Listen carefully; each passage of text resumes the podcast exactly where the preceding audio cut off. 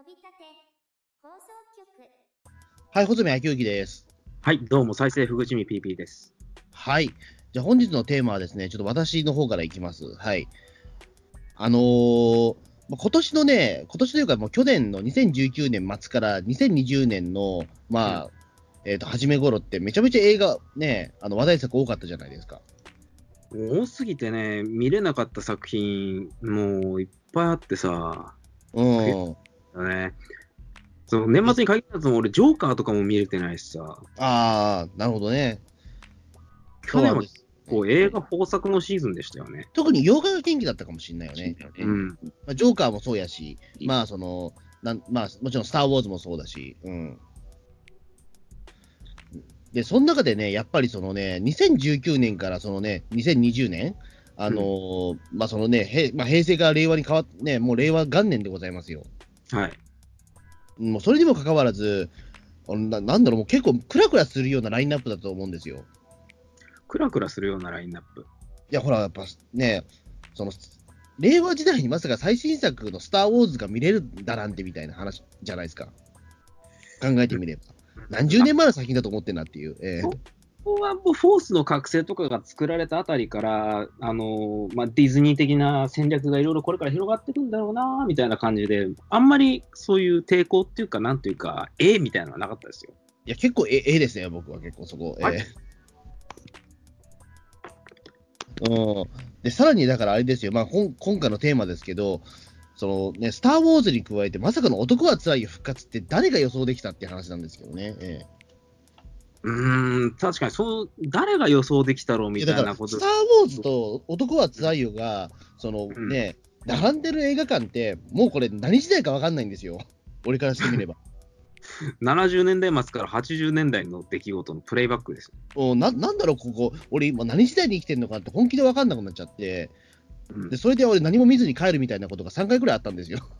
何も見ずに帰る？な何しに行ったんですか、その時いや、なんか、あの、なんか映画見ようかなと思って、スター・ウォーズと男はつらいよがバーンと並んでて、俺ん、あ、ちょっとタイムスリップしちゃったんじゃないかなと思って、あ、ちょっと頭おかしいわと思って帰ったりとか、うん。え映画館まで行って、頭クラクラして帰ってきたの？うん。もうそれぐらいちょっとね、俺ね、あの、おかしくなっちゃってて、その、このえ、この映画館はもしかしたら、あの、タイムスリップ、俺、俺だけタイムスリップしてんじゃないかみたいなね。ええ俺、よっぽど体調悪い時でも映画館まで行って、何も見ないで帰ってきた経験ってないっすよ。まあまあまあまあ、ちょっと誇張しました。一回だけありました、それ。ええなんか、なんか嫌になっちゃって。ええまあ別そんなことんですまあまあ、とはいっても僕、男はつらいよ好きなんで、ね、うんあの、まあ、このね、飛び出て放送級もずっと前に、その山田おじ作品のことは結構熱く僕語ったじゃないですか。あの、家族はつらいよシリーズ。ね山田監督の作品好きなんですよね、穂積さんね。僕、山田洋次大好きです。ええうん山田洋次監督僕大好きなんですよ。でね、あの、まあ、やっぱりその特にやっぱ男は辛いよに対してのやっぱ思いはね、つ強いんですよ。一方ならぬ実は思いはありまして。なんでですか？まあやっぱりだからそのね、もちろん僕リアルタイムでは、そのほとんど男は辛いよって、まあ劇場では見れてないんですよね。その、ん寅さんっていうか、その、渥美清さんがお亡くなりになったのっていうのは、えっ、と、96年でしたっけ？確か。ううん。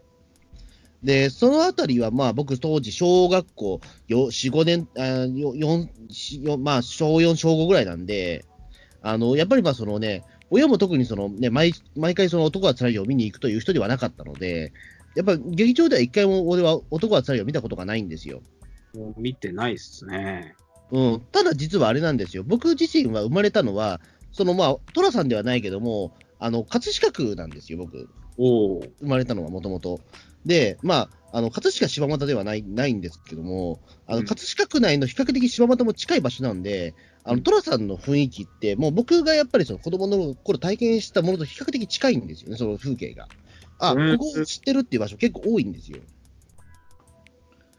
じゃあ、あれは本当に、あの、リアルな寅さんの世界なんですね。寅さんの世界っていうか、浅草の下町の世界を。いや、浅草ではないです。だから、そこはすごい僕怒るところなんですよ。ええあれはもう、あの浅草とだってね、葛飾ってめっちゃ離れてるからね、そもそもが。うん。うん、全然行ったことない。かんないんだよ。あの、柴又とかって、まあ、うんあのーし下町は下町なんだけども、やっぱりどちらかというと、あの、その浅草的な下町じゃないんですよね。うん。どう違うんだ？なかなかコアな話だ。あのね、あのーほぼほぼだからあそこはもう千葉県みたいなところではあるんですよ。まあこれ僕出身地だから、まあちょっと自虐的に言うと、やっぱりちょっとあそこはね、あの千葉県に近いというか、その、えっ、と、うーん、まあ、え江戸っ子は江戸っ子なんですけども、ちょっとち、あの、あの商人の町ではあるんですよね、その、えーいわゆる商人っていうのは、その、やっぱりその、えっ、と、まあ、トロトロさんが出てくる団子屋にはじめみたいな、あとはその金物屋とかね、ああいったものが多いお店なんですよ、もう、もう町なんですよ、もともとがね。うん。うーん。まあ、その帝釈天周りがやっぱりその帝釈天っていうまあ観光地としてすごい成り立ってるし、あと矢切の渡しとかね、ああいうのが一応あるから、やっぱりそこでね、あの生計を立ってる人がたくさんいたりとか、うん、今も？今もですよ、うん、すごいな。そう、うん、だまあちょっとだからね、その浅草的なところとは違うので、そこよく勘違いされるのは、やっぱりそのね、同じ葛飾を舞台にした、あのね、えっとこち亀のせいなんですよね、言ってしまうと、俺俺に言わせれば。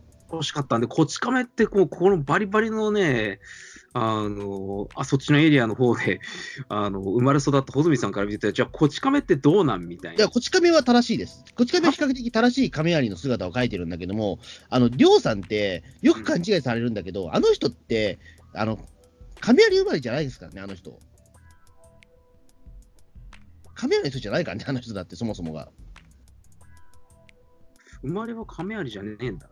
あの人、浅草の人だもんだって。てか、佃の方ですよ、あの人。うん。でしょ？だってほら、はいはいうんおだって、トラさん、あ、トラさんじゃない、その、ね、こち亀だってね、見てるじゃないですか。えっ、と、ビリビリさん。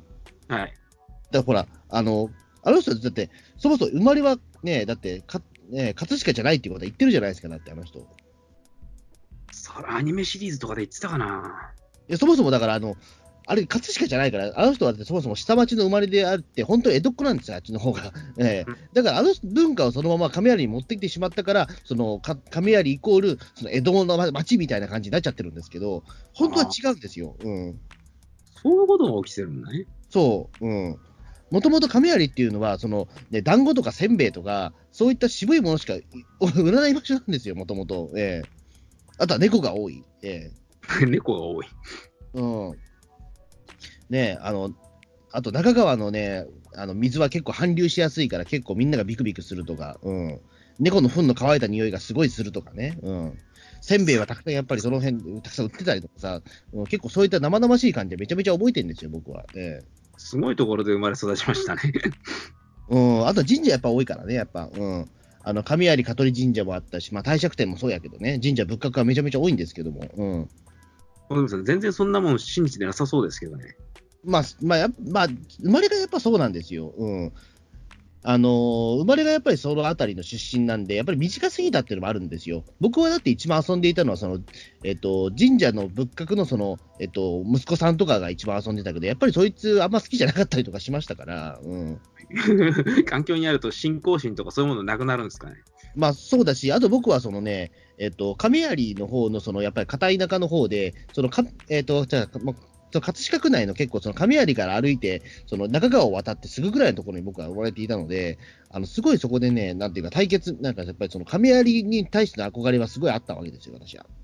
うん。そう、だから、あの、この橋を渡ったら亀有に行けるんだな、みたいなことを思いながら僕は、あの、しくじたる思いをね、あの、してたぐらいの、うん、人なんですよ。うん、いいな、亀有は結構都会なんだよな、この橋を渡ればいいなと言って、僕は渡ろうとして、あの親にすげえ止められるみたいなね、あそこは亀有なんか渡っちゃいけないみたいなね、えー中川渡っちゃいけないんだみたいな。そうなの？うん。まあそういった、まあまあ、僕かなり僕の、ね、経験は特殊だと思うんですけども、えーうん。まあ、そんなこともあり、まあ、男は辛いよに関しては、やっぱりちょっとね、その、まあ、あの人は本当に亀有の出身ですから、ちょっと非常にね、あの、シンパシーを感じるところはあるわけですよ、あの世界観には。やっぱ僕は非常に懐かしいなと思うところがありまして。えーとあるね、えー偉い映画監督なのかな、えーこう山田洋次の監督作品にはほんとにかく生活感がないみたいなことを言ああ、ってはいはいはいはい。嘘くせえみたいな。あ、でもね、生活感がないっていうのはその通りだと思う。そうなの？あのね、まあ、これはだから、あの男は辛いよの特色ではあるんだけども、あんまり飯を食うシーンが実は出てこないっていうね。なんかみんなであの必ず夕食囲んで、あのおいちゃんとトラさんが喧嘩になって、トラさん出てってっていう風なシークエンスはあるけど、なんか食ってたかっていうと、何食べてたんだろうそう。あの、食う前が例えばそのね、寅さんがその納豆の公爵とか、そのね、朝飯の流儀みたいなことをね、急に言い出したりっていうところはあったりとか、あとそのメロン騒動みたいなね、あとうん食べる前みたいなこと多いんだけど、食ってるところがあんまり実はね、あの、好んで書かない映画監督さんなんですよね。ですよね。何食ってんのか全然思い出せないもん。そうそうそう、うん。まあ、もともとだからそこに対しては、あの食べ食べるものに関して言うと、実はその結構、まあ、いなんだろう、ちょっと独特な感覚を持ってる方らしくて、やっぱり、ええ山田洋次さんが？山田洋次さんはもともと、えうん。えだからまあ、そういう面で言うと、確かにあの生活感はないっていうところなんですけども、まあ、そこで言うと、だから今回の男はつらいよ50、おかえり寅さんなんですけども、うん。あのまあ、生活感がないと言ったら、本当にその通り、生活感が全くない映画でございました、今回。ええ山田洋次らしいな。うん、いや、あの、なんだろうね、僕はだからすごく家族はつらいよ、この、ね、放送でめちゃめちゃ褒めたと思うんですけど、2年前に。うん。ごめんなさい、今回、ごめんなさい、男はつらいよ50、あんま僕乗れなかったです。ああ。実を言うと。うん。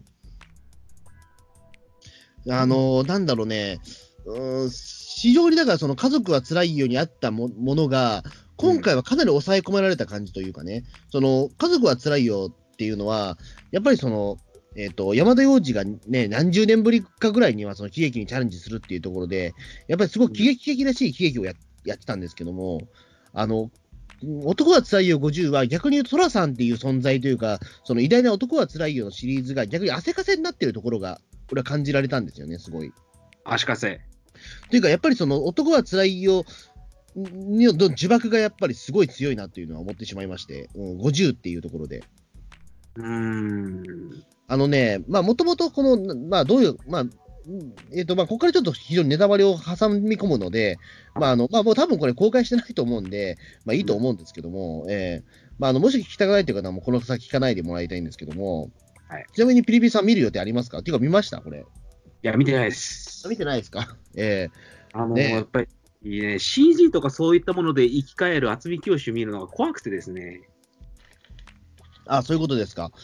うん。うんいや、でもなんか、ワーナー・マイカルとかで、ね、イオンシネマとかで、あの、男は辛いよが流れるところって、やっぱ異常でしたよ、やっぱり。えーそこはね、経験則として僕はあってよかったなと思うんですけども、全然すごい綺麗なシネコンで男は辛いよが見れるっていうね、えーこの耐え難い経験はありましたけど、えーまあね、まあ、ストーリーで言うと、あのーあのね、もともとこの男は辛いよっていうのは40、えっ、と、8作で、まあ、打ち切りになってるというか、その未完のまま終わったんですよね。まあそうっすね。49作ってなんどうやって作られたんでしたっけ、あれは？えっ、と、49作は、あれですよ、あの、ハイビスカス花特別編ですよ。うん。うん。あの、で、あれはもともとその番外編みたいな形なんですよね。うん。あの、もともと48作目の紅の花っていうやつは、あのーまあ、一応まあ、その、本当あれ最後じゃなくて、49作で、男は辛いよ、寅さん花変路っていう作品を作ろうとしたんですよ、49作目。で、実際あの、その、えっ、と、台本も出来上がってるし、役者さんももう揃ってたんですよ。うん。なんですけども、あの、渥美教師さんがお亡くなりになってしまったことで、作れなくなってしまったんですよ、その49作が。うん。で、その49作は、あの、全く同じキャスティングで、まあ、渥美教師さんがいない状態で、西田敏行さんを、まあ、その呼んで、あの、虹を掴んだ男っていう作品に生まれ変わったんですけども、あ、虹を掴んだ男ってそういうことなの？そう、制作背景としては、あれはほぼほぼ、そのね、お遍路の話が出てくるっていうのは、その寅さんの花遍路の脚本の流用だったんですよ。あのあだだからほとんどだってほら、あのね、えっと、あのほらお、おおいちゃん、おばちゃんも出てくるじゃないですか。えあのーなんていうか、山田監督と寅さんのファミリー大集結みたいな映画っていうふうに捉えられがちですね、あれは。ああれは仕方なく撮ったところがあると思うらしいんで。あの、渥美教師さんがお亡くなりになってしまったんだけども、まあ、皆さんのスケジュールを抑えてしまっているので、あの急遽その企画変更があって、まあ、その西田さん主演のあの虹をつかむ男になったっていう。うーん。だからまあそこで言うと、非常にね、あの不完全燃焼のまま実は男は辛いよって終わってるんですよ。まあね、結局、本当はね、あ50作で終わるっていう予定はあったんだけども、残り2作なんとか取らせてくれっていうふうに、まあそのね、山田洋次監督が天に願っていたんだけども、まあ残念ながら、まあ渥美さんのが力尽きてしまったという。やっぱり、あのー僕らの子供の頃って、追悼渥美清みたいな番組がやたら流れてたような記憶があるんだけれども、うんこ。頃に晩年の渥美清さん、やばかったもんな。そう。ねあの、スーパーマンにはね、何なんだよね。スーパーマンは空飛べるからかっこいいんだけどね、僕はね、スーパーマン何なんだよみたいなね。うん。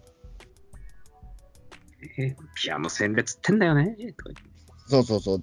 もうあの頃になってくると、まあ、その、もともともそのね、えっと、渥美清さんも体相当体調が悪いから、その、うんもう動くことすらもう難しいというか、その、ね、まあ、その、おいちゃんと殴り合いの喧嘩をするなんてもう持ってるのほかで、もう、なんていうか、かなりか、ね、えっと、もう、紅の花の時点で顔色が悪いね、もう渥美さんの顔になってたし、まあ、それでは結構頑張ってたと思うんですけども、紅の花は比較的。うん。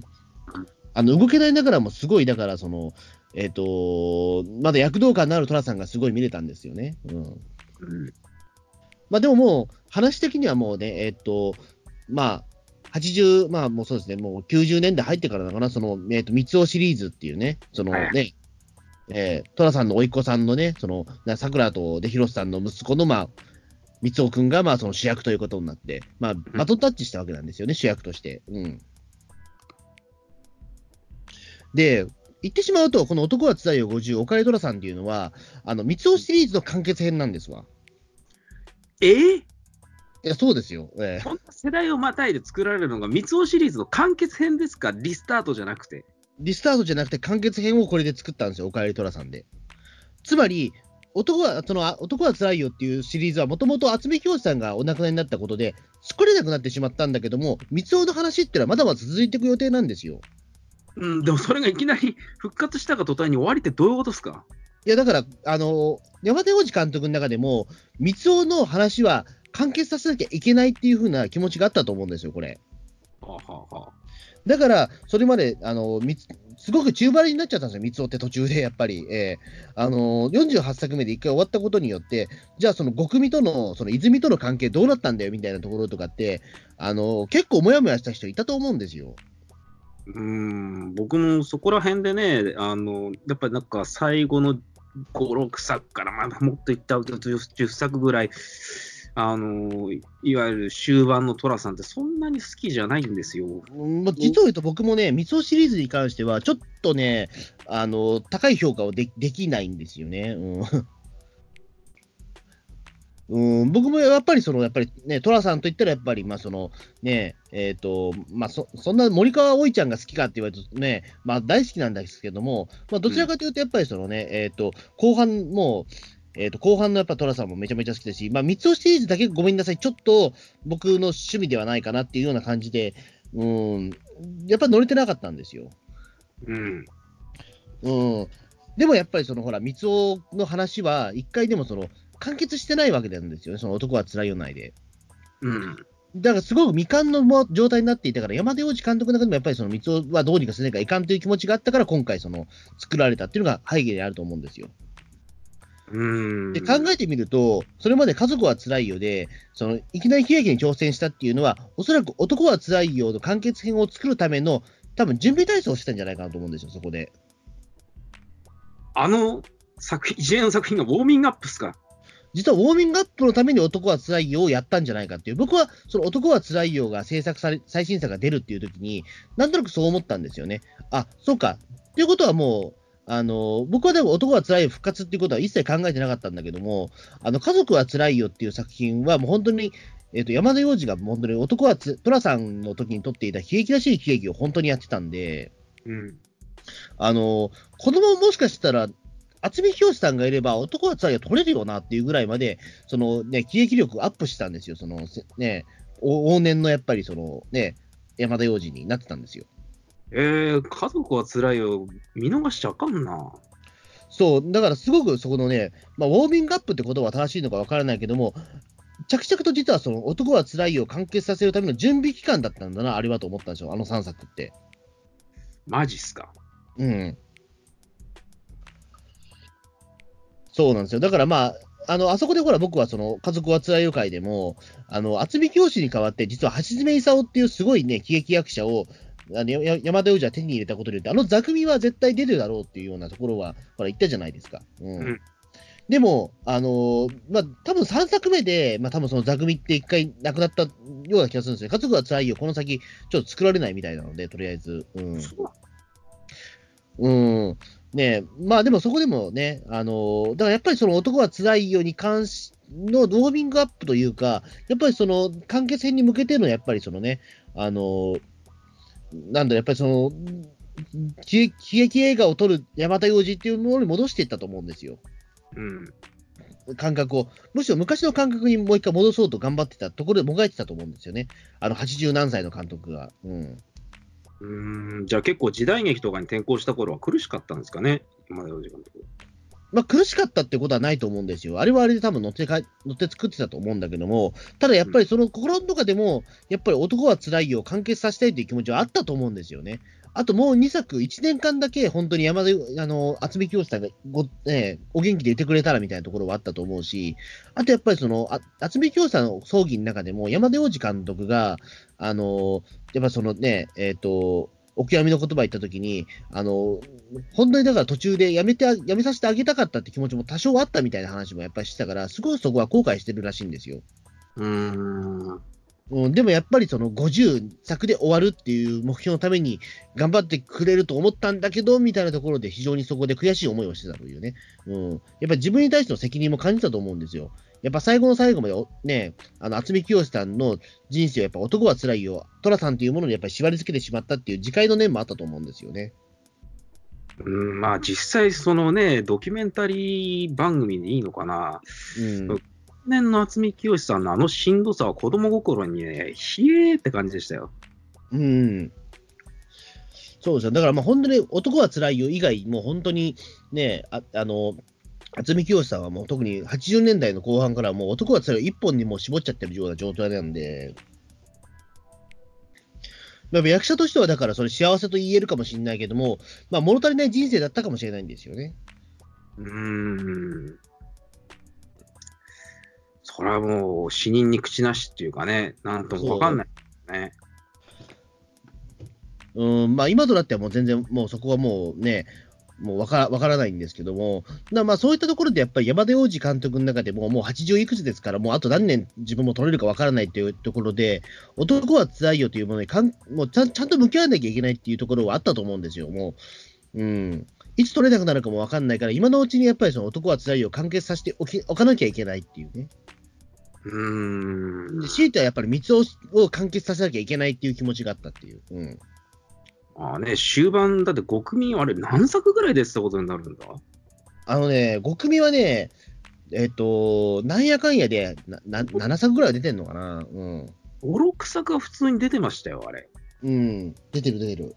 まだ続くんすか、このすれ違いみたいな感じ。そう、だからちょっとあれも限界入ってたんですけども、正直後半はもう。うん。だから僕、後半はあんま好きじゃないんですよ。いや、そうなんですよ。だから5組がだからそう仲良くなって、結局なんかね、ななんだかんだでまたちょっと微妙になってみたいな。うん。いや、5組自体は僕非常に好きなんですよ、あれ。ええ。うん、ただなんかそのね、三尾くんがまだやっぱりその、うーん、やっまあ、その、三尾自体のキャラクターっていうのは結構そのナナイーブなところがある青年っていうね、うん、ところで非常に難しかったとは思うんだけども、やっぱその、ね、寅さんのやっぱ後釜っていうにはちょっとやっぱ違和感があった事実でございまして。後釜ではないよな。そう。で、まあ、ね、今回そのね、えっ、と、かなりやっぱり時代は動いたんですよ。言ってしまうと、そのね、えっ、と、前作の48作、まあ特別編はちょっと除くとして、紅の花からやっぱり20年経ってしまったわけですよ。20年よりもっと経ってない？もう経ってるから、20年以上経ってる。20 23年、4年は経ってるのか。うん。うん。で、そこでね、まあ、あのあれですよ、もうだいぶその今変わってますよ、三尾君、今。ええまあね、そりゃそうだろう。だって、そう、あのなんとですね、あの三尾君ね、サラリーマン辞めて、ね、小説家になってるんですよ。あれ？それ、大丈夫なの？とある映画と被るんですけど、あ、えっ、と、あれですか、えっ、と、急にね、時代がね、西欧昭和30年代にタイムスリップしたかのような感覚、僕、落ちったんですけど。うん。ねえ、あまあまあ、でも、まあ、俺もそれすごく思ったんですよ。えやっぱね。みんな思うとよ、あれ？え冒頭でね、ゴジラが出る映画にななってきてないかと思ったんですけど、ええそれはいいんすか？いや、まあ、まあでもね、まあ、それはいい、今、それでいいいいとしましょう、とりあえず。ええいい、それいいんだ。まあ、なんとなくでも、ほら、あの、三尾君ってサラリーマン、ま、まあ、あんまな、なりそうだな、みたいなのあったじゃないですか、前々からなんか。ええうーん。まあ、ね、その自由に生きてる寅さんにね、憧れてましたからね、水尾君そう。で、実はそこでもう三尾君ね、娘いるんですよ、一人。え？うん。で、この母親は誰かっていう問題なんですけども、これね、泉ちゃんじゃないんですよ。え？結果的に二人は結ばれてないんですよ。三尾君と泉ちゃんって。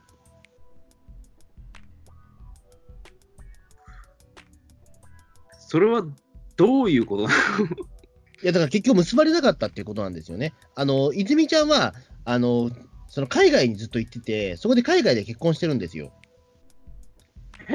海外で環境保護をする仕事にずっとついてて、あの、もうずっと日本には帰ってないような状況が続いてるっていう。なんじゃそりゃ。いや、でもこれは言ってしまうと、あのー役者ネタでもあるんですよ。だから、後藤久美子さんって、うんあのーもう日本でほとんどその、や女優業はもう休業してて、あの突如、突然、その海外に渡って、あの海外の人と結婚して、もう20年近くやってないんですよ、女優業を。確かに国内で見ないよね。でも現役なんだよね、あの人。あのーぎいや、だから本当に今回の男はつらいよ50が、マジで十何年ぶりかの演技みたいな。うん。はそう。いや、本当に本当に。うん。そんなブランクあるのあの人。いや、そうそうそう。うん。だから本当にこれは、まあ、おかえりトラさんじゃなくて、おかえり極組みたいなもんなんですよ、これ。実を言うと。へえ。うん。そう。で、あの、これはだから、まあ、役者ネタも含めてるんだけども、結局、まあ、そのね、三尾は、まあ、泉ちゃんとは結婚できず、まあ、その、えっ、と、娘とひ暮らしてるんだけども、実はそのね、えっ、と、結婚した奥さんっていうのが、数年前にお亡くなりになっちゃってるんですよ。つまり、シングルファザーとして育ててるみたいなところで。これで小説家ってすげえな。そう、うん。だから、あの、本当にね、父親一人、子一人で、あの、育ててるっていう今状況なんですよね。うん。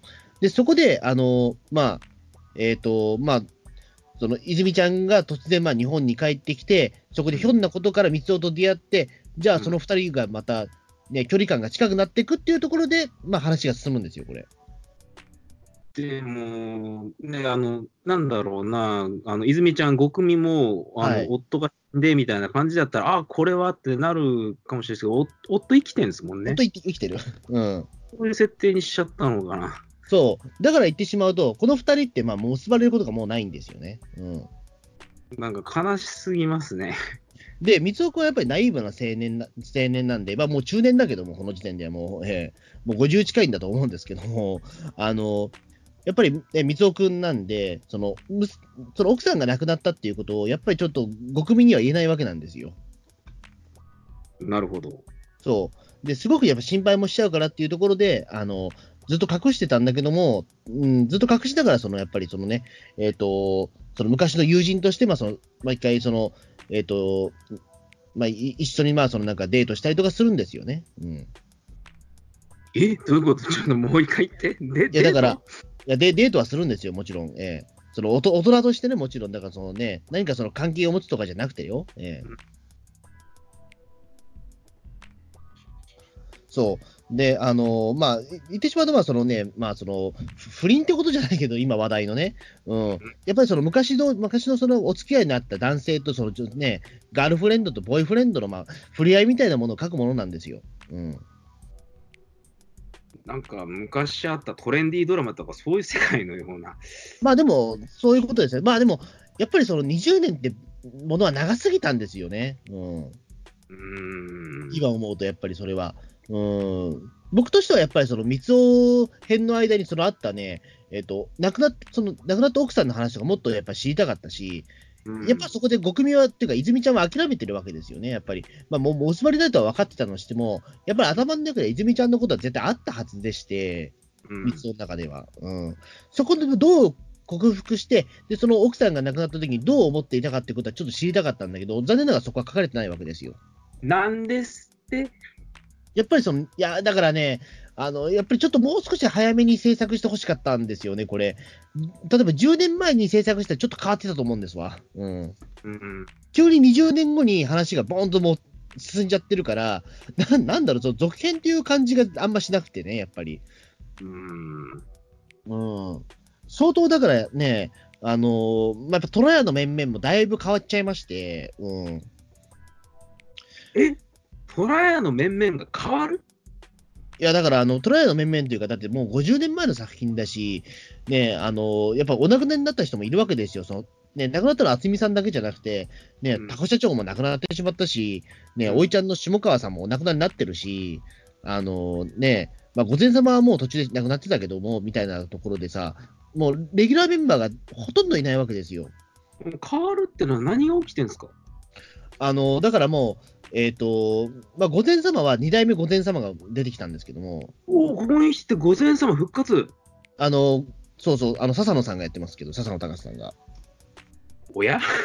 え、まあ、笹野隆さんはもう、ね、あの、まあ、三尾シリーズでは毎回キャラクター変えてるから、まあ、今回は御前様役かみたいなちょっと感じになっちゃうのがちょっとね、ファンとしてはあれなんだけども。うん。でも、あと、だから、タコ社長も実はもう亡くなってるので、その、現実世界でね、えー役者さん亡くなってるから、あの、タコ社長はもうどいないっていう形で、その、娘の明美ちゃんはまだいるんですよ。美穂純さん。はで、美穂純がどうやらその印刷屋を継いでるんじゃないかっていう。あ。あそこはあんまり明確に描かないんだ。そう。で、おいちゃんとおばちゃんは、その、渥美さんが亡くなった後亡くなったので、その亡くなったっては言われてないんだけども、まあいなくて、あの、で、車屋っていうのは、団子屋じゃなくてカフェになっちゃったんですよ。おおすげえ、なんか、それはダメージでけえな。そう。だからもう、あの、団子屋じゃないんですよ、今、車屋。うん。カフェ？うん。誰が経営してることになるんですか、それ。まあ、だからあれですね。まあ、これはだからどうなのかな。あの、桜と、桜が経営してるってわけじゃなさそうなんで、どうやら。違うん。うん。うん。ね、ちょっとどうなってるかちょっとそこね、わからないんですけども、うん。なんて不思議な世界観の映画なんですかね。いや、でもやっぱりね、時代が変わるっていうのはそういうことなんだろうなっていう。やっぱりいろんな人もお亡くなりになっちゃったし、うんうん、まあ、その亡くなったっていうことを明確に明かさないっていうのは寅さんっぽいんですよ。だってその御前様が亡くなった時でも、やっぱりその亡くなったってやっぱ言わなかったし、一切。まあそのおい一つはおいまあえ？ひたすら出てこないんですよね。そう、出てこないっていうね、うん御前様をあえて映さないっていう方法に移したっていうね、もともと寅さんの世界ってのはそれなんですよ。やっぱりだから、おいちゃんが亡くなって、ね、まあその、森川新さんの初代おいちゃんが亡くなった時にうん、突然顔が変わるじゃないですか、おいちゃんの。うん。ええそう、あの、で、すごい2回変わったわけじゃないですか、おいちゃんの顔は。うん。あ三代目までいます。そう。なのに、でもやっぱそこに対しては何も触れられないっていうね。うん。その優しい世界がやっぱ寅さんなわけですよ。うん。うん。だからやっぱり出てこないっていうことは、まあ、なくなったんだろうな、みたいなところで。うん。ねえ。いうところなんですよね、結局は。まあ、だからやっぱり皆さんビジュアルは変わりましたよね、そこで言うと。あのーまあ、桜とかやっぱり白が増えてますし、まあね、現実に実際、倍賞さんがもう結構おばあちゃん感が出てますからね。そう、もういいおばあちゃんじゃないですか、もうやっぱり、ナイスおばあちゃんというか、もうね、うん。まあ、今でお綺麗なんですけど、非常に。ええあの、で、あとあれですね、その、えっと、ね、もう高青年だ広瀬さんは、もう前田銀さんはね、あの、ちょっとやっぱり太っちゃってるし、あの、で、まあ、白髪だし、あと足も不自由だし、うん。あと、髭も生やしてるんですよ。足が不自由ってどういうこと？あちょっとね、片足が動かないみたいな形になってて、あの、車屋の手すりで、そのなんか、えっ、と、に上がるときに手すりがあったりするんですよ。それは多分、広瀬さん用に作ったと思うんですけども、で多分現実前田金さんはそんなに足が悪い人ではないんだけども、多分その、設定として、え広瀬ちょっと足が悪くしたっていうような。なんでそんな、なんか、見てるだけで気分が沈むような設定にしちゃうんですかね。いや、でも広瀬さんでもちょっと良かったですよ。あの、なんだろう、やっぱ、しなんだろう、ね、やっぱ広瀬さんだなっていう感じの、うん、やっぱりそう、やっぱ短歌切るところとか、やっぱりそのね、まああのね、お兄さんひどいじゃないか、みたいな、あれとかみたいな感じのね、やっぱりすごいお上品な感じなんだけど、やっぱりちょっとね、ガサツな面も出るみたいなね、あの広瀬さんが非常によく出てて、あの見た目もちょっとね、あのひげが生えてて、ワイルドになってて、ちょうどね、あのやっぱスター・ウォーズのね、あのルーク・スカイウォーカーのマーク・ミハルみたいな感じになってましたけど。ああそういうの見た目がちょっと似てるんですよ、あれ。ええああそういうの弱いです。あの、いい感じの借り方をしてたんですよ。ええあの、スター・ウォーズね、あのみんな怒ってるだろう、あの、最後のジェダイでのね、マーク・ハミルの枯れ方にものすごい惚れ込んでしまったのでね。あだじゃあ、多分ね、今回の広瀬さんは非常にいいと思います。ええあピッピーさん好みの広瀬さんになってると思います、多分これ。ええ俺が大好きな。うんそう。ちょっとやっぱ太っちゃってるんだけども、まあ、やちゃんと広瀬さんだなっていうのが、うん。なんか力戦の勇者感出てるもん、なんか異常に。そういう役者さんね、あの、もう好きでしょうがないんですよね。顔出しにしても声優にしても。うん、だから俺、広瀬さんね、あの、結構今回良かったと思います、すごい。うん。それにしても本当にこの男はつらいよのおかえりトラさんをウィキペディアとかで調べようとすると、いまだに項目がなかったり、いや、ちょっと悩んでるんでしょうね。うん。そんなことすうん。公開されてもう1、2ヶ月経ってますよ。うん。そうですね。あ、見た目変わってないのはあれですね。あの、結局、あの、ガジロウだけです。ええガジロウさんはなんだかんだで変わってますけれども、いや、ガジロウさん、ガジロウさんは結構昔のまんまですよ、完全にあれ。えええでもなんかジロウの時はだって変わりようがねえもんだって。うん。えでもなんかのバラエティで、あの、トラさんを忍んでみたいな感じで、レギュラーの面々が出てくるなんかの番組の時にね、ガジロウさんもおじいちゃん感出たなみたいな感じを受けましたよ、僕。まあでもやっぱりいまだにそのね、ほうき持ってね、その帝釈天の目の前を掃除してるっていうシーンは相変わらず書かれてたので、えなんかみんな変わってる中で、ガジロウさんだけはそんな状態えガジ。そうガジロウさんだけは一切変わらないね。うん、やっぱりすげえなと思ったけど、それはそれで。うん。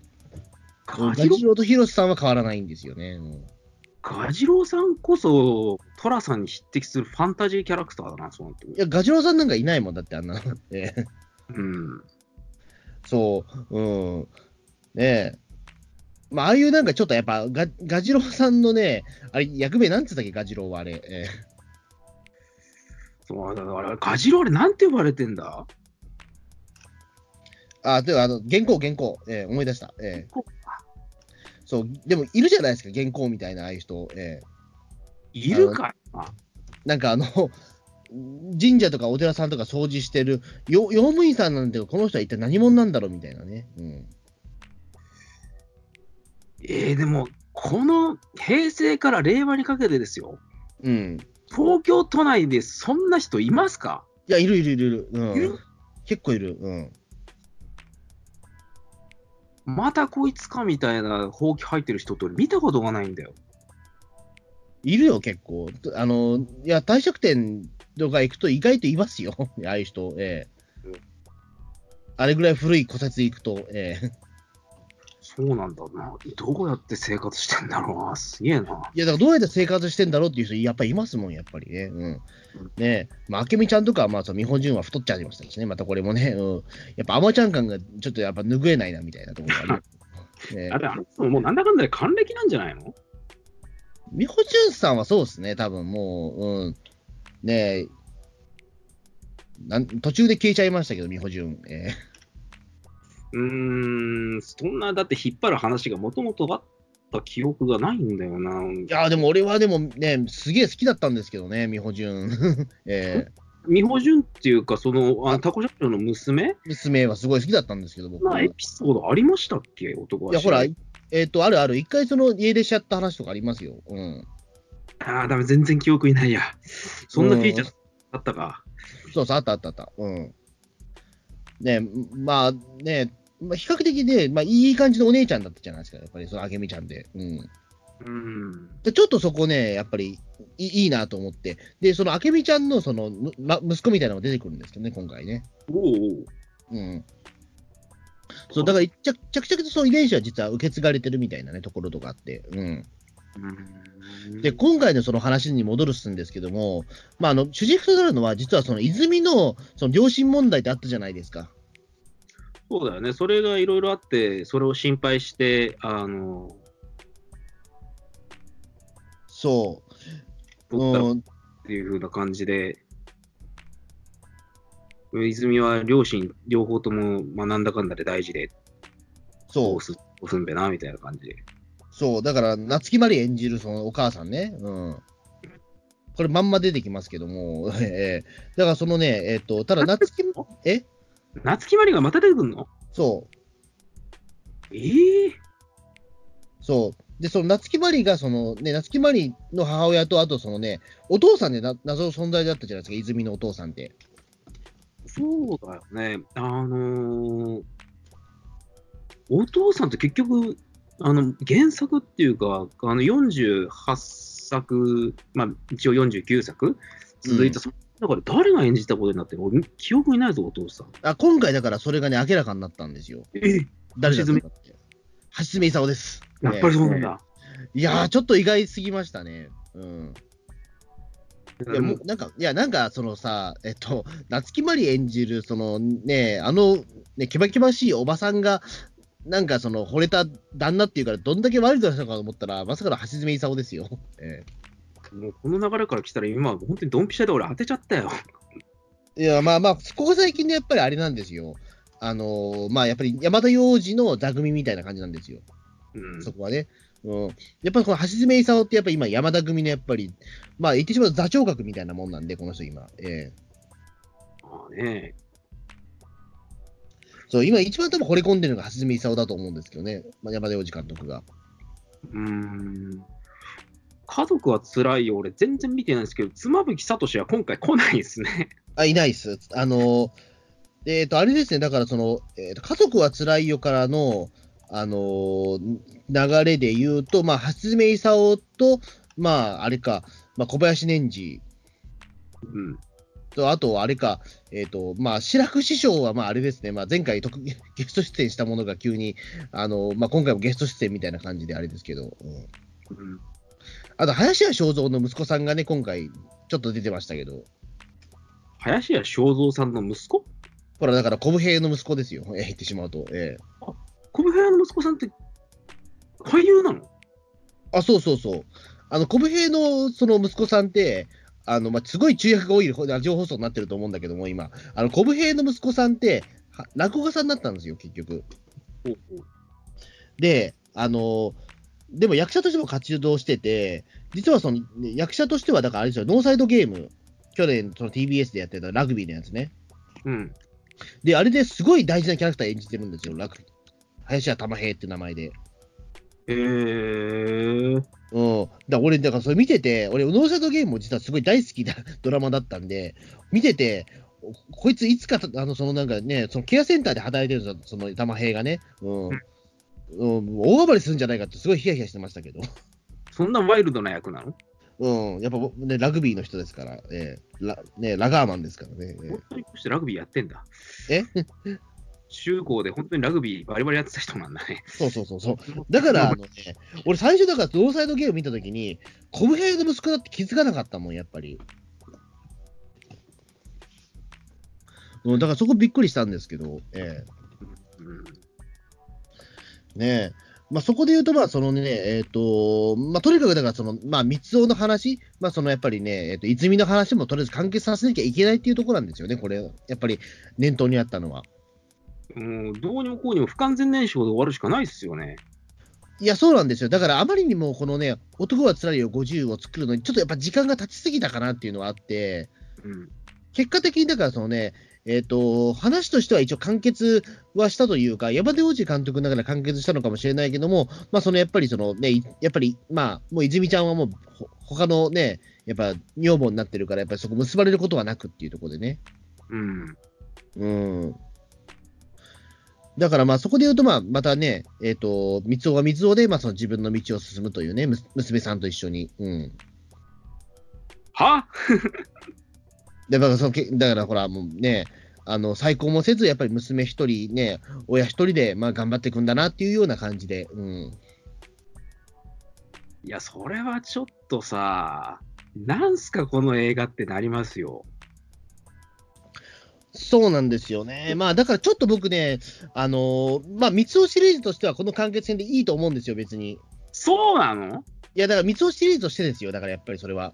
三つ男シリーズの完結編としてはこれしかないのかなと思ってたんだけども、ただやっぱり俺見たかったら男は辛いよなんですよ、やっぱりそこはね。うん。いや、三つ男シリーズも男男は辛いよなんだけども、やっぱりこのね、ななんていうのかな、あその、車虎次郎っていう存在に関して、やっぱりすごくね、あのーなんだろう、車虎次郎っていう存在がみんな心の中にあるんだけども、あのーなんだろう、そこまでやっぱ大きな存在に見えなかったのよ。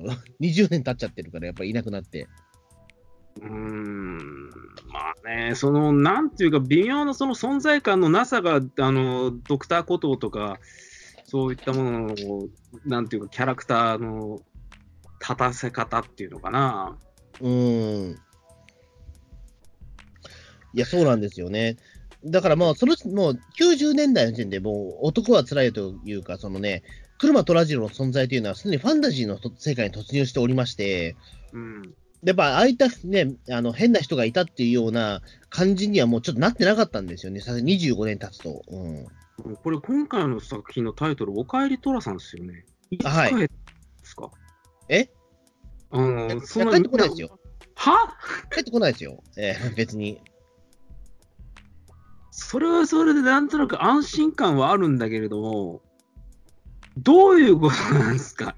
いや、だからね、あのななんていうのかな、あのすごくだから皆さんがその登場人物全員、まあ、リリーさんも今回ゲスト出演してるんですけども、みんなやっぱ寅さんの呪縛から逃れられない感じがすごくあるんですよ、なんかその、やっぱ皆さん今、いまだに思い出を語るみたいなところにね、だからそのまあね、あの昔のシーンとか、モノローグで出てくるんですけども、そのパート、えーそのえー昔のシーンがそのまま出てきたりするんですよ。印刷されるんだ印刷されるわけなんでございますよ。えーああで、まあ、ね、まあ、そのシーンは別にいい、いい、いいんですけども、ね、あの、やっぱり大スクリーンでトラさん見ることないから、うん。でもなんかそれもね、ちょ、ちょっとピンとこな来なかったのは、ううんーん、やっでも、やなんだろう、その、えっと、その、まあ、やっぱトラス、男は辛いよ映画なんで、笑いのところって必要じゃないですか。やっぱ笑いっていうのは。でもその笑いのさ、あのホップ、ステップをあの家族は辛いよでやってたんでしょ？うん。笑えないよっていう感じの映画になってたってことですよ、これ。あの、笑う、ごめんなさい、笑うところは全部、その、やっぱね、昔の映像だけなんですよ。笑えるところって。これ。だってしょうがないじゃん。だって三つ主役なんだから、だって笑えないでしょ、そりゃ。まあね、俺、三つ男が出てるシーンで笑ったことってほぼほぼねえな。いや、俺もないんですよ。うんいや、だからそもそも、あの、喜劇映画というか、やっぱりそのね、供養映画に近いんですよ。すごい、山田洋次とか、ややっぱその、男は辛いよという、そのね、自分、自分が作り上げた存在にどうけりをつけるかっていうね。そんなんもう、無理。いや、だからすごい奇妙な映画、ごめんなさい。だから、言葉悪いけど、奇妙な映画なんですよ、これすごい。えー、ちょっと本当になんとなく、あの、ばかりより、一体何をもってお帰りトラさんなんですか、この映画は。あのね、これ、今からラストシーンネタバレをしますけど、いいですか？になりますよ、本当にここまで、もうね、あの吉岡さんのあの、みあのあれも相変わらず、なんかの映画と被るような状態になってたり、あのーキャラクターはなんかはい一本化されるというか、相変わらず、なんていうか、煮え切らねえやつだなっていう風になってるわ。全然これじゃ完結じゃねえちゃんみたいなのが、じゃあちょっと待ってくれ、主題のタイトルになってる、あのおかえり寅さんっていうのは何をもって帰ってくるんだっていう、もう僕ね、頭の中ごっちゃごちゃです、今。あのね、じゃあこれ、今から本当にラストシーン言いますけど、はい。あの、三つが書いた小説のタイトルです。は？が、岡井寅さんなんです。三つを寅さんを小説にして生きてたんですね。いや、あのーちょっとよく分かんなかったです。なんか急にポエムのことをか、なんかポエマー的なことを言い出して、なんか、あの、玄関を開けたら君がいた、なんかなんたらかんたらみたいな感じで、最後にタイプライターでおかえりトラさんって、あの、入れて終わるっていう。前衛的すぎて意味がわかんねいや、だからべ、あいや、だからそれまでに、三尾は何回かそのトラさんの亡霊みたいなの見 見てんですよ。幽霊みたいなの。え。あ、そんなシーンがあるんだ。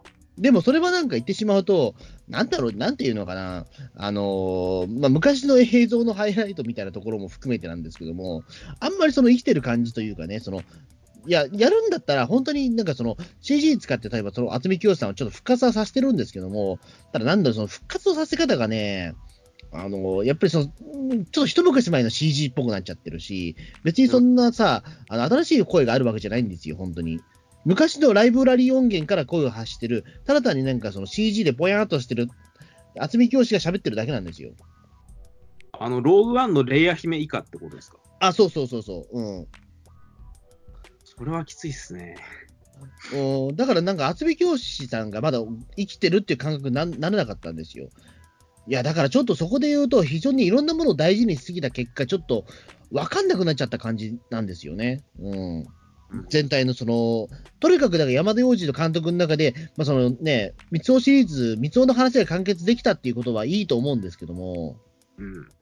なんだろう、それ以上、意外に何もなかったなっていう感じが、ちょっと僕の中でしてしまいまして。なんか、すごい悲惨な話ですね。あのー、三つを子役から、あのまあ、途中変わってますけれども、でもその変わったから一貫して子役からやってるじゃないですか、吉岡さん。うん。で、これ、計算するとですね、あの来年あたりで多分40周年なんですよね、三つを登場の。え、だって三尾はだって第1話からいるでしょ、だって。あの吉岡さんの三つあ、を。それか、2代目ね。2代目三尾がね。うん。だからもう人生の3分の2ぐらいを占めてるレベルのキャリア。うん。うん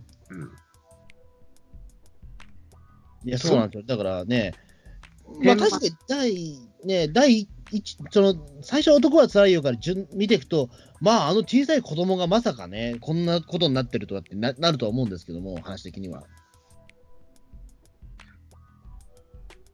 まあそう思うとなかなか大河ドラマのシリーズ、ね、最終回としてはまあよ良かったのかなとは思うんだけども、なんかその、いや、なんかそそれまでに、なんだろう、その、二十何年間ブランク空いてしまったものの、なんうんか、あいた10年間をちょっと見たかったなって思うんですよね。痛かったね。そこれはやっぱあれなのかな、あの、極味さんが海外行っちゃったのが良くなかったんですかね？う。いや、まあ、だからあれだったと思うんですよね。いや、いや、たでも多分、極味さん同行じゃなくて、多分、山手王子をなんかいろんなタイミングが合致したと思うんですよ。あの、もともとがそのやっぱりね、俺やっぱ家族は辛いよって、やっぱりそのウォーミングアップだったっていうのは僕は正しいと思うし、あの、で、今回だからその、男は辛いよのね、その最終回、50を作るときに、山手王子監督は極味さんに手紙を送ってるんですよ。その、そうみたいです。遊戯を復活する気はなかった国民さんに、あなたの力がどうしても必要なんです、出てくださいっていうふうに手紙を送ったんですよ、直筆の。すごいことですよね。俺、僕、ちょっとね、これ、バグってるんじゃないかと、今、ちょっとね、さっきの話題を聞きながら、国民さんのプロフィール見てたんですけど、あの、オスカープロモーションに席を置きながらですね、ずっと海外にいて、多分まあ海外でもしかしたら CM とかなんか出てるのか分かんないですけども、多分みんなそれ終えてないんですよね。うん。ゲーが94年ぐらいで止まってんすよね、これ。そう、だから、あのーそれこそやっぱ男は辛いよで止まってるんですよね、この人も。うん。そうだね。そ94年の紅の花以降、何も確認できるものがないですね。う、そう、だからやっぱりそこでね、終わった、終わっちゃったんですよね。うん。CM は出てんだな。うん。いや、だからいろいろタイミングだと思うんですよ。まあ、言ってしまうとそこで、あの、まあ、あのーやっぱ後藤久美子さんはもうその海外に行っちゃ行っちゃ行っちゃうことになるから、あのもう取れなかったっていうのもあるし、まあ山やもうね、えっ、と、渥美清ももうボロボロだっていうことで、うん。うーん。だから本当にだから山田洋次監督の中では、早くかんこのシリーズは完結させなきゃいけないっていう気持ちがあったと思うんですよ。うーん、それがなんでこのタイミングなんですかね。まあやっぱりだから、もしかしたらやっぱり山田洋次監督自体ももう88ですから、うんもう追い先もうないないぞ、俺もと思って、やっぱりこれは、なんだ、命に変えても突っ込んであげなきゃいけないっていうことがあったんでしょうね。それで出来上がったものが君を着てれずな映画ですか？まあごめんなさい、だからちょっとね、いや、確かにだからその山田洋次監督の気持ちを思えば、あのーね、いやもう確かにだから、これ、まあ作らなきゃいけなかったもんなんですよ。これはもう絶対作らなきゃいけない話でして、絶対それは、これは。やっぱ物語を完結させるっていうことに対してね、あのーやっぱりそこまでやっぱ熱意を持ってるというか、未完にしたくはなかったと思うんですよ、男は辛いよというものをやっぱり。なるほど。その、ピリオドを打つのは、山田よ、その、えっ、と、渥美教師が亡くなったから終わりましたっていうことにしたくなかったんじゃない？やっぱり、気持ちとしては。うーん、そうなってくると、劇中のリリーさんの振り舞いあの振る舞いがどういうもんなのかとか、ちょっと気になってくるな。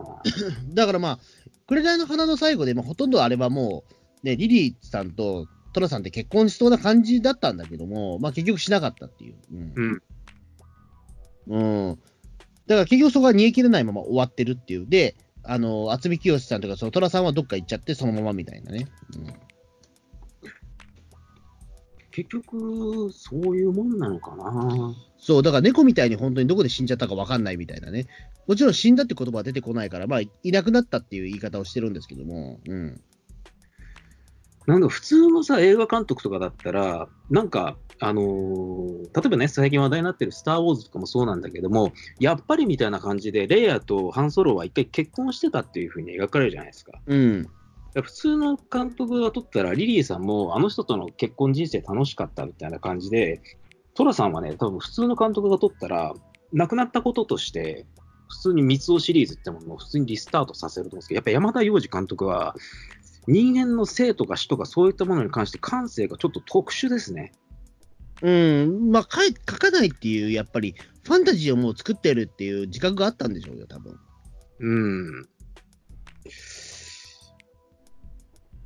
うん。だからまあ、あの、ちょっとだからやっぱりね、これは、えっ、と、いや、もちろんだから、そのね、えっ、と、男は辛いよというものを完結させたというところで、あの非常にこれは意義がある映画だと思うんだけども、うん、ごめん、い意義だけしかないなっていうのは正直なところで、うん、やるんだったら本当に、なんだろう、いや、できれば俺もうここからぶっ壊してほしいわけですよ。うん。うん。あの、気持ちとしては。し主題歌はいきなり、そのね、まあ今回もう渥美さんもおらんから、うんえっ、と、なぜか最初、桑田佳祐が、あの、男はつらいの主題歌を歌うんですよ。は？これしながら。え、トラさんのコスプレをしながら？はい。それはちょっと悪趣味ですね。うん、まあ、トラス、だから、渥美清さんって、あ、そのね、桑田佳祐は、もともとそのトラさんに対してす、ね、一方ならぬ思いがあるのは知知ってるんですけど、うん。ね、ここまでやっちゃうかっていう、ええこれはあかんパターンですね。そう、だから俺、この後、桑田佳祐は、その二代目トラさん襲名して、なんかその劇中に絡んでくるかなと思ったら、その出番で終わりっていう。それもすごいね。そう、うん。何だったんだろうと思っちゃったんですけど、ええなんですかね。だからね、なんかちょっと、なんかぶっ壊してほしいんだよな、俺とは、俺はと思って、すごいそこはなんか。うーん。例えばなんか、穂積さん的に思い浮かぶ対案みたいなのがなんかあるんですか？これがこうなればよかったみたいな。いや、だから、あのーなんか、トラさんが帰ってきたって話、本当にやるんだったら、その、桑田佳祐のトラさんが帰ってきた話でいいんじゃないかと思ったけど、うーん。急にそれが現れてみたいな話でもよかったんじゃないと思ったけど、うん。自分をトラさんだと思い込んでる精神異常者が来る前にやってきてみたいな。えそれはどうなの？えいや、でも例えばそのまますぐ退場させてもいいと思うんだよ。うん。なんだこの父が帰れっつって桑田佳祐追い出して。ええでもなんかそれだけでもなんか俺や、良かったと思うんですよ。例えばほら昔のトラさんみたいにそのね、みんなでわちゃわちゃやってるところにそのね、奥の方からトラさんがぬっと現れてなんかそのキョロキョロしてなんか入ってくみたいな。あれのオマージュ的にそのね、えっ、と、桑田佳祐のトラさんがやってきてみたいなね。うん。ああいうことしてくれたらよかったなと思うんだけど、うん、せめて。なんかちょっとこう、なんかね、逃げ切れないんですよ、そこがすごい。普通の人だったらね、やっぱり、三つ男と泉ちゃんの描き方にしても、やっと二人は結ばれたとか、そういう形で、多分ボールの落としどころになるもんな。うーん、まあでもやっぱならないんですよね、そこはやっぱり。変わらずという形で完結っていうのは相当なことですよ、これ。うなんこの作品はっていうふうに。誰でもなっちゃうよね。いや、そうなんですよね。だからちょっとそこはね、うん、やっぱり、なかなか、うん、変な映画だなと思ってしまったんですけども、ええ。でね、まあ、なんていうか、あとあれですね、あの、まあ、今回非常に良かったのは、まあ、ごめんなさい、あの、えっと、後藤久美子さんに関しては、やっぱりもうブランクがあったので、演技的にはまあとても見れたもんじゃないんですけど、マジっすか。うん。いや、もともとごめんなさい、演技が上手い人ではないんですけど、後藤久美子さんでしあんまり。まあ、アイドルでしたからね、普通にね。やっぱり20年間のブランクがあって、いや、雰囲気は非常にいいんですよ。うん。でもやっぱりね、その まあでも、まあいいのか、でもあれはあれで、うん。あの、そのまま泉ちゃんが帰ってきた感じがあって、うん。まあ、泉ちゃんだしな。もまあでも、うあの、でもね、あの、やっぱりこの山田洋次うまいなと思ったのは、ヒロインの描き方はやっぱうまいんですよね、この人やっぱり。ヒロインは5組、はそうなんだけども、あの、今回だから、そのね、えっと、三尾のそのね、小説を書いてる出版社の社員の人がおりまして、それが池脇千鶴さんなんですよ。おーゼータガンダムの劇場版でとんでもない演技した人。でも、あの、あの、池脇千鶴はすごい良かったです、これ。うん。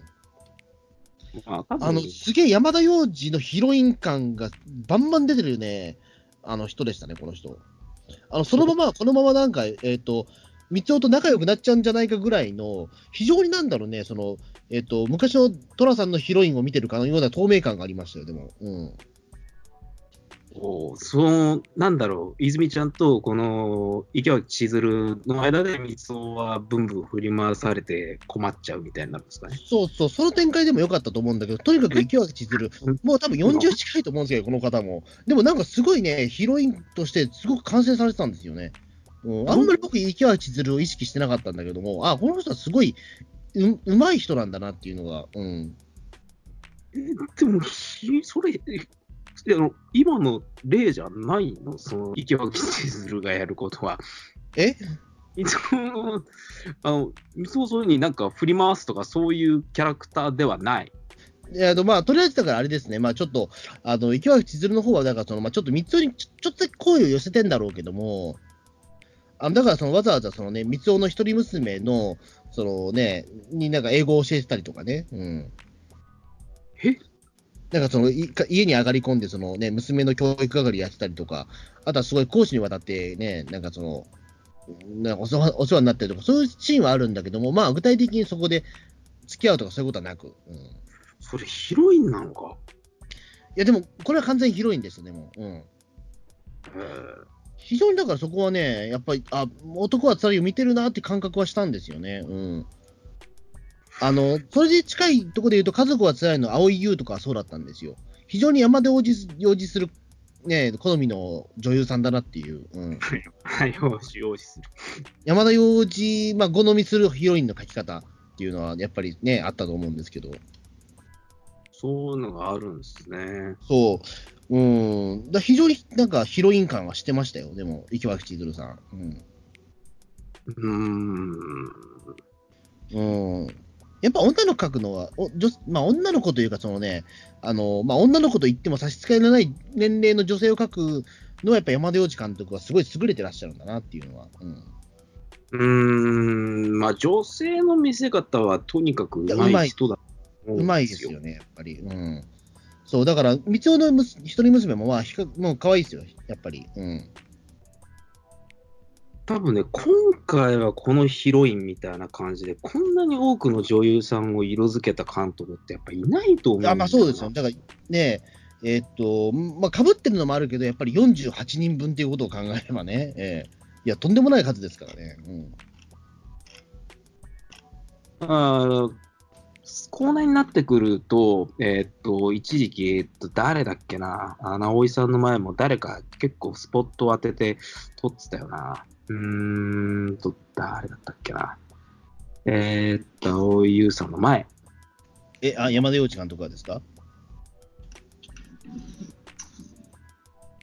前、前じゃないの？後なのかな？黒木華さん。ああ、そうだ、黒木華さん、そうですね。あの結構おなじみでしたね、山田山田監督では。うん。出てた記憶があるあ、でも、青い優の比率の方がすごいな。いや、青い優お気に入りなんですよ、山田監督。ええここまで来ると、この満を持しての寅さんに青い優が出てないのが、なんか不思議になってくるぐらいだよ。いや、ほら、やっぱり結婚したからじゃない？うーん。やっぱりもう、清純派っていう感じにならなかったし、やっぱり、やっぱり南海キャンディーズの山ちゃんと結婚した時点で、清純派ってのはちょっと無理がちょっと出ちゃうというかさ、うん、それって寅さんのクランク後、クランクインする後の話なんじゃないの？まあ、かもしれないけど、もうでもやっぱりね、ヒロインはヒロインで、やっぱりそこは、やっぱり新しい人呼びたかったんじゃないですか、うん、いいつもの人じゃない人たちを。だって、あの、家族は辛いよ組だと、あの、やっぱ橋爪さんしか出てないもん、やっぱり。うーん。橋爪さんの色込み方がすごいな。いや、橋爪功は本当にだから今、大のお気に入りっていう、橋爪功と、まあそうですね、小林年次がお気に入りっていう、ね、うーん。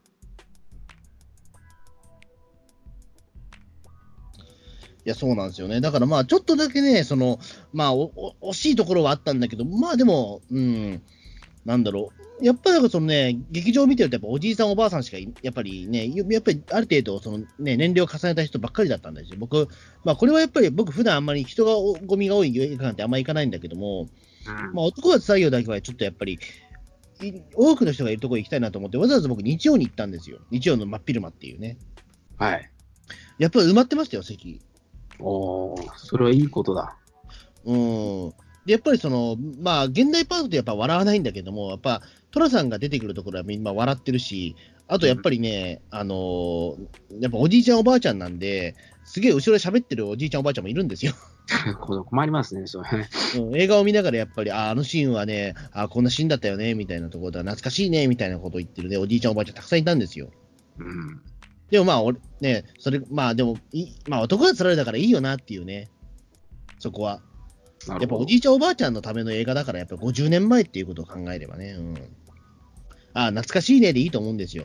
で、それがなんとなく俺許されてる感覚が、そのイオンシネマとかはね、そのね、東宝シネマズとかで流れてるっていうことがもういいじゃないですか、それで。令和の時代ですよ、今。えーうん。スター・ウォーズもやってるんですよ。えー妖怪ウォッチもやってるんですよ。シンカリオンもやってるんですよ。えーヒロアカもやってるんですよ。えー俺、なんとなく未確認なんですけど、ターミネーターやってませんでした？あ、やってたと思う。えーやっぱやってたよね。自慢ジもやってるんですよ。ええその中で、ね、老おじいちゃん、おばあちゃんが、ね、なんかそのポップコーン臭いようなその、ね、映画館に行って、ね、あたなんかその冒頭にさ、なんかその、ね、なんだっけ、あの、ね、ハリネ、なんかネズミのなんかそのさ、あのリスリスのなんかそのマナー CM とか見ながらさ、やってるものをじーっと見て、ね、あの、ね、映画泥棒は犯罪ですって、あれも見た後に、で、テレレレの後、やっぱその松竹のね、あのマーカー出て、寅さん見てるって、あの状況がおかしいじゃないですか、言ってしまうと。うーん。そうだな、確かに。そう、だって俺行った時だってあれでしたよ。だってそのと、ねえっと、イオンシネマ行ったんですけど、男は辛いよのその劇場館の真ん前はプリキュアのパネルがありましたからね。うん、映画館を走らないでねっていう子供用のパネルがあったんですよ。うん、カオスだね。でも映画館ってカオスなんですよ、言ってしまうと。ええいや、でもちょっと去年は特殊だったと思うよ。めちゃめちゃカオスじゃん、だってこんなのと思って。うん。去年は本当に特殊だったと思う。うん。アベンジャーズが終わったりとか、トイ・ストーリーがまさかのまだ新作作ったりとか、いや、あとなんだこれって映画があったんだよな。あ、そら、あの昔の怪奇ホラーの名作のリメイクの「イットあ、いっとね、はいはい、えもう見れてないものばっかりなんだけれども、えうん。なんか去年はね、ラインナップがやたらすごかった。うん。いや、そうですね。だからまあ、あのーひななんていうんですかね、やっぱり非常にあのカオスな状況ではあったんですけども、まあなんかこの瞬間をね、あのまあ味わえてよかったなとは思うんですよ、めちゃめちゃ。うん。うん。そういうライブ感っていうものは、やっぱり映画にはあるよな。そう。ねえ、だから、まあ、そこ参加できて、やっぱり、まあ、参加というか、まあ、そのね、なんかその見れてよかったなと思います、やっぱこの劇場で見れて。うん。まあだからね、まあ映画としては確かにそんなに僕は好きな方ではないんだけど、まあこれは見れてよかったっていう。で、山田洋次監督はもう次、2020年度の新作がもう控えてますから。え？うん。撮影中に死ぬんちゃうか、それ。大丈夫なの？いやだからね、まあい言ってしまうと、まあここで、僕はもうこれ、男は辛いよの50でもう終わりなのかなと思ったんですよ、もうキャリアとしても。88ですからね、だって。だから、にえ、何年にこう公開っていうか、え公開が決まってんの？えっ、と、2020年の3月、えー3月ぐらいからクランクインして、まあクランクアップ5月で、また、えっ、と、2020年の12月に公開するやつが。それは大変なことだな。えっ、と、山田洋次監督51作目でございます。え2020年オリンピックがやるこの年ってね、結構ね、映画とかね、舞台とかもろもろ大変らしいっすよ。えうん。とある劇団とか、もう2020年いっぱい舞台の活動ができねえっつってますもん。うん。どういうことなのかわかんないですけど。まあでもまさかね、それで、えっ、と、あれですよ。えっ、と、キネマの展示でしょ？だって次。え原作付きか。えそう、ええ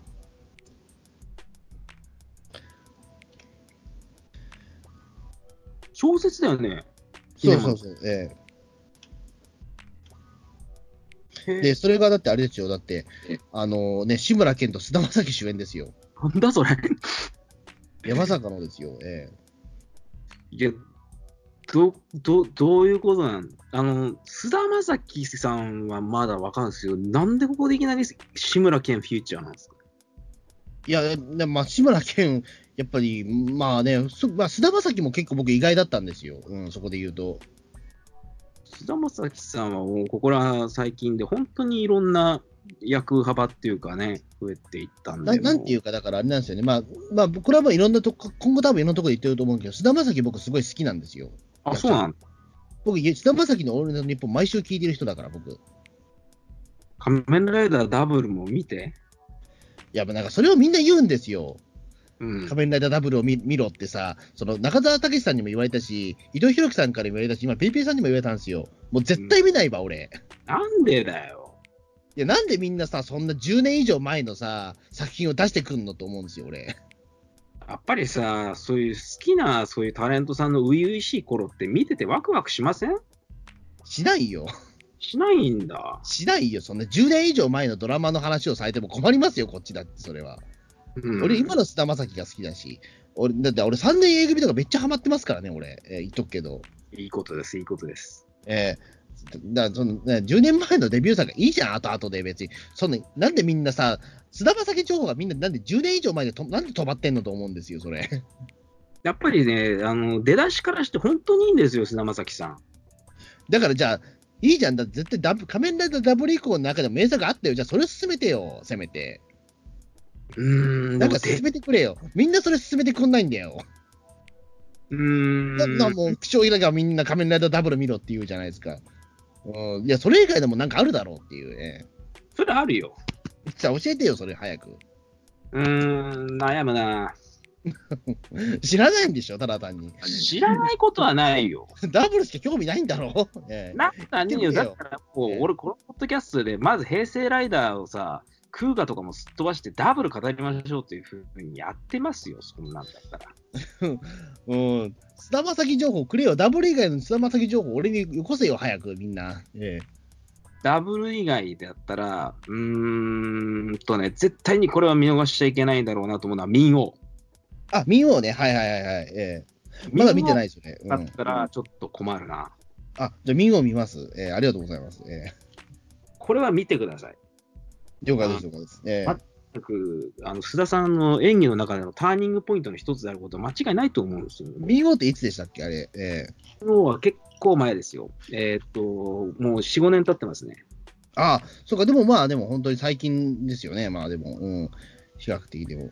じゃあちょっと見よう見ますわ。ええあの、怒涛のごとく出演からしたら、もう結構経ったなって感じはしますかね。まあ確かにね、その後のがいろいろね、あの役柄をもう変えて、もう本当に様々な演技ができる人になってますからね、今。うん。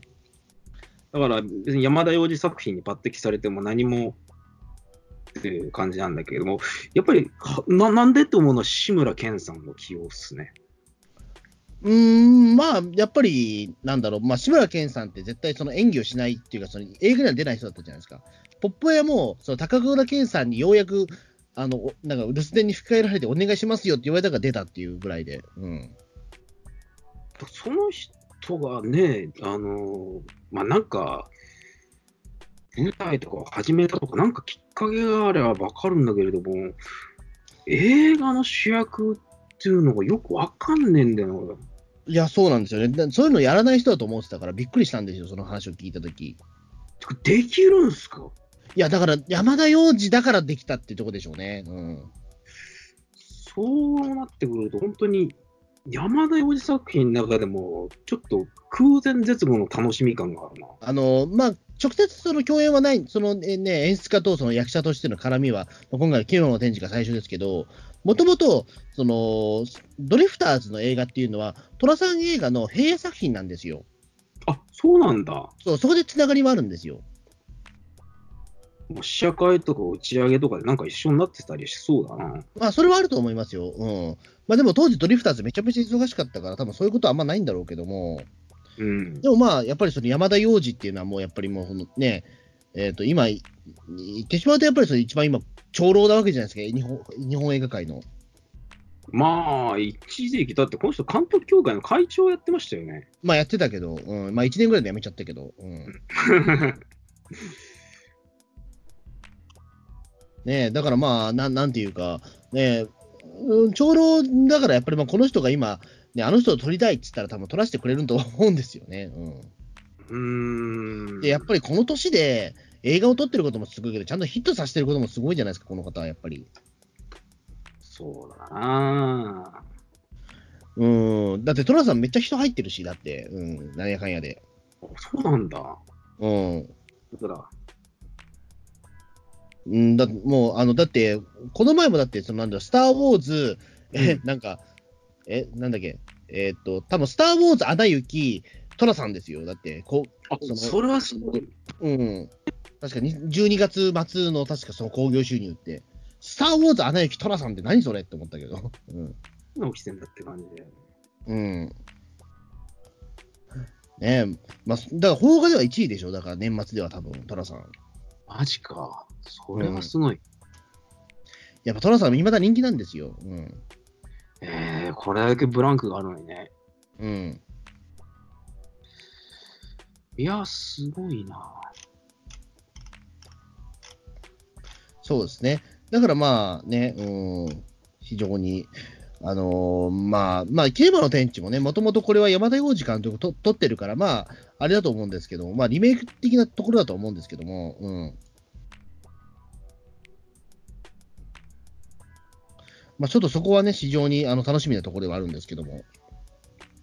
多分もう最後だろうな。うん、いや、どうでしょう。うん。うん。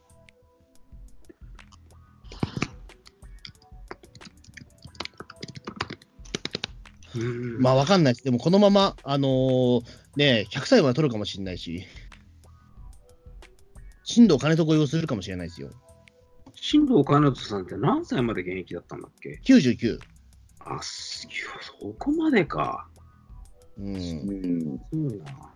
夏の100、100超えいくかもしれないですからね、このままいけば。うん。えでも、キネマの天地って、あ、キネマの天地じゃなくて、キネマの神様な。まあ、間違えたけど。うん。もともとこれはキネマの天地っていうのは、まあ、その、あれだったんですけどね、まあ、あの、や山田洋次が、まあ、なんだ、い30年ぐらいの撮ったやつか。うん、確か。え、ど、ど、ど、なんか、情報が間違ってることによって、俺今、頭混乱してんだけど、今度やるキネマの神様っていうのは、キネマの天地のリメイクなの？一応リメイクっぽいけど、うん、違うなんだろう。うん、ちょっとあんまりその関係性よく分かってないんだけど、うん。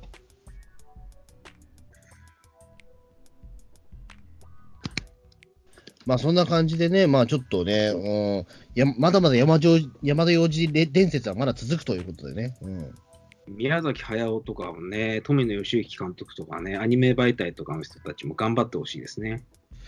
いや、まあ、まだ撮るでしょう。でもや、宮崎駿はまた撮ってるらしいし、うん。あスタジオジブリなくなったんじゃなかったっけ？えでもほら、また撮るっつってるじゃないですか。うん。どうやって作るんですか、スタジオないのに。いいやー、あの、なんだろう、家で撮るんじゃないですか。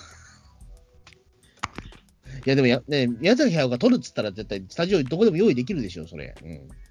そうか？いや、わかんないけど、ね。わかんないよ。だってビートたけしも撮ってるって言うし、今。え、そうなの？うん。いや、まあ、撮ってるというか、まあ、あれだけど、まあ、今準備してるっていう状況らしいですけど。あんなもうね、あの会社がどうこうだったら、離婚したら、あ再婚したら、またまたなんか映画も撮ってたってなったら、ちょっとすごいなと思って。今、準備してるらしいですけど。すごいね。まあ、そんな感じでね、まあ、ちょっと、山田洋次伝説がまだ続くということで、まあ、ちょっと、ね、山田を、まあ、しばらくちょっと、食べたて放送機を見続けていきたいなと思いますので、えまあ、俺もちょっと山田洋次の新作、見なきゃダメかな。うん。ちょっとね、あの、ぜひちょっと、まあ、機会があれば見てほしいなというところでございまして、じゃあどうもありがとうございました。はい、ありがとうございます。